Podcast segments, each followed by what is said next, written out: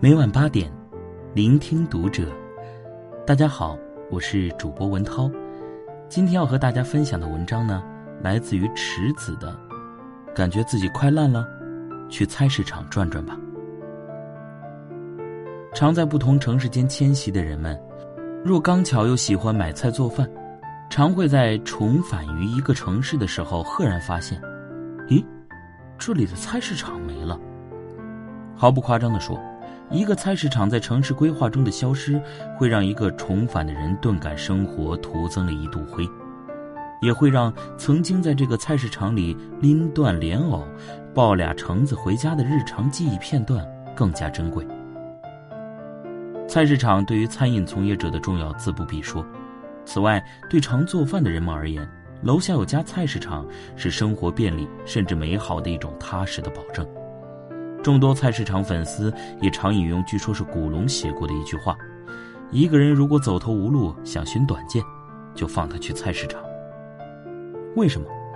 如果最近你的日子有点灰蒙蒙，拉开冰箱里竟没有什么新鲜水果和青菜了，快扑扑自己身上的尘灰，找个菜市场逛逛吧，看看那些写着“宇宙第一大苹果”的标牌，听听菜贩大叔大妈对自家青菜的赞许。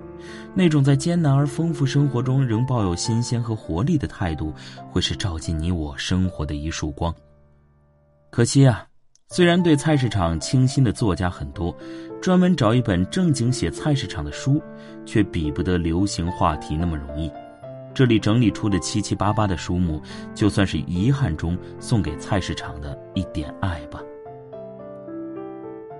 城市，潮来潮往的菜市场人生。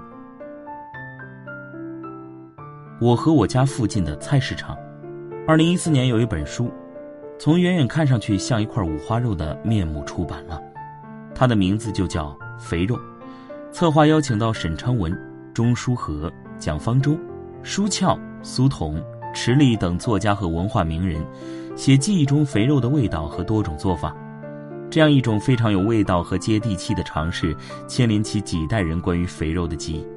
这种策划的前提是文化领域和出版领域都认可大众的日常生活中内涵价值。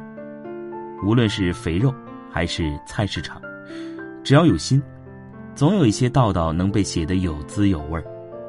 这就不难理解为什么在台湾高雄市，由官方出面邀请四十五位高雄图文作家来写菜市场。这些图文或介绍各菜市场的文化历史、小吃及精华景点。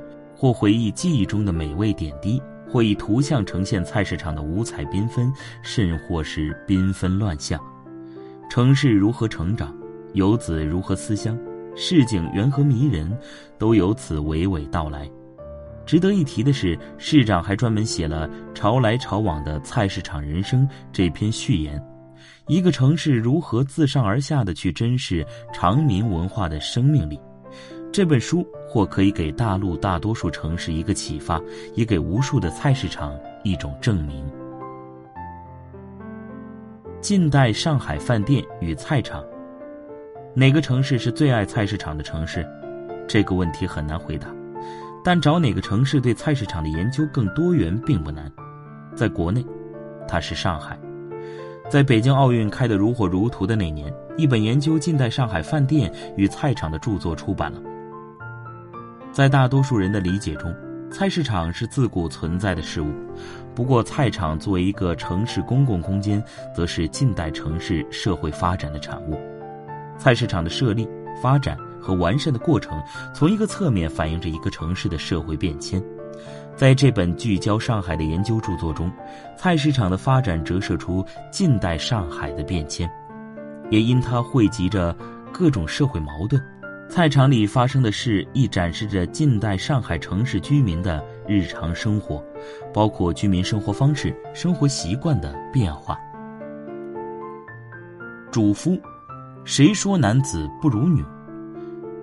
菜市场里的大厨。这本书的封面上是一只鱼生无可恋的眼神。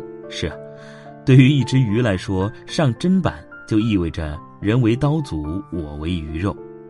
但对于厨师而言，去看菜市场里的人间百态，去斑斓的菜市场里搜寻各种食材调料，观察虾子的新鲜度，偶见卖水果小妹的青春气息，都是一种妙味。为了这种乐趣，乔文尔辞去了原来的工作，投身菜市场，把菜市场里的奇特经历与食材挑选诀窍，一一继承书中的故事和美味。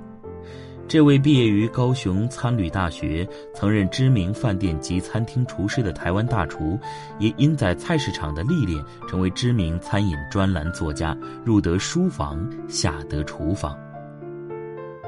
男人的菜市场，为什么在超市普及的时代，我们仍然需要杂乱的菜市场？台湾作家刘克襄对此解答：超市往往是靠国外的蔬果撑场，增加其丰富和变化。在地蔬果常流于单一，传统市场的蔬果较无此限制，地方小农的耕作活泼自我，蔬果展现的内涵便值得称许。譬如物产新鲜、耕地活络等，都较接近天然有机、友善土地的精神。刘克襄绰号鸟人、山人，从事自然观察近三十年，写下众多关于自然、果蔬、故乡的小说与散文。他走访台湾木栅菜市场、大溪菜市场、台中第五市场、埔里菜市场、澎湖鱼市和菜市、农夫市集等，发表对食材的意见和主张。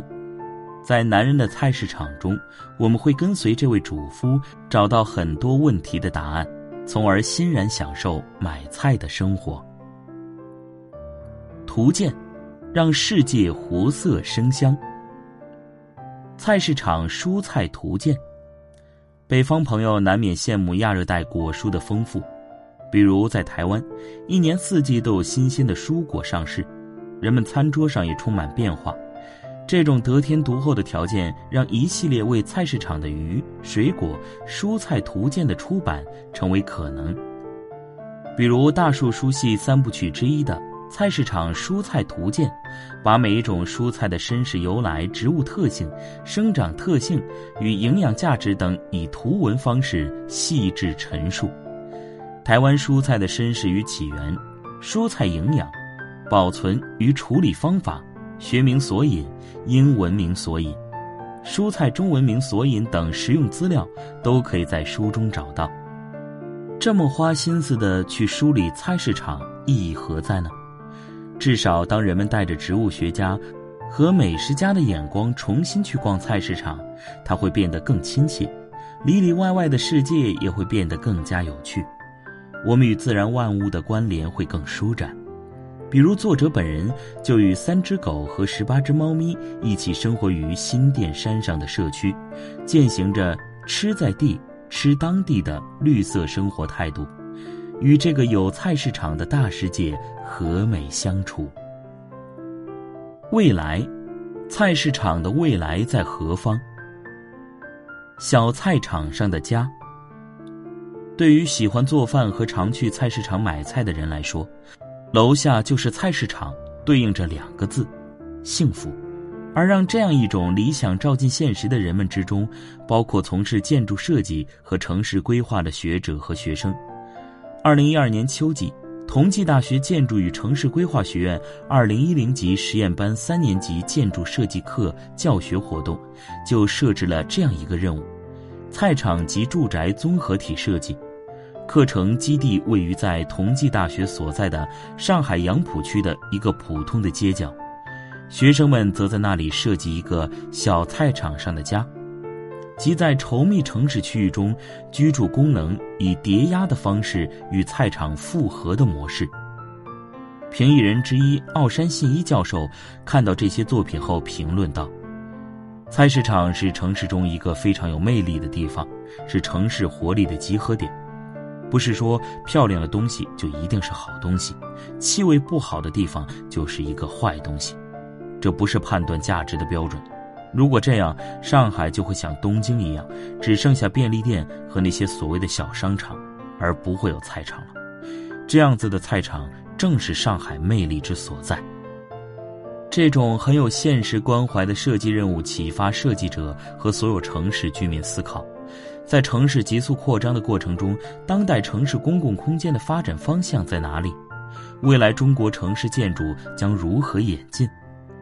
当更多未来设计师的眼光放宽的现实社会，包括菜市场，城市更加宜居，便有了更多一份的可能。我爱去集市。来看本童书，在童书领域有不少以食物为目的的绘本，教孩子认识菜园里的各种蔬菜。不过这本《我爱去集市》却让孩子直接走出了菜园，去不仅有各种蔬菜，还有买菜卖菜人的集市。一只小熊要如何在菜市场里和各色人等交流，买到自己想要的那一颗浑圆的土豆，或是一根清新的黄瓜呢？读完这个故事，你可能会对绘本的功能多一层理解。它完全可以教给孩子一些世俗的情理。在法国，这个小熊的故事也成为儿童情感教育和情商教育的推荐读物。至少下一代的孩子不会因为脏乱差的标签抛弃菜市场。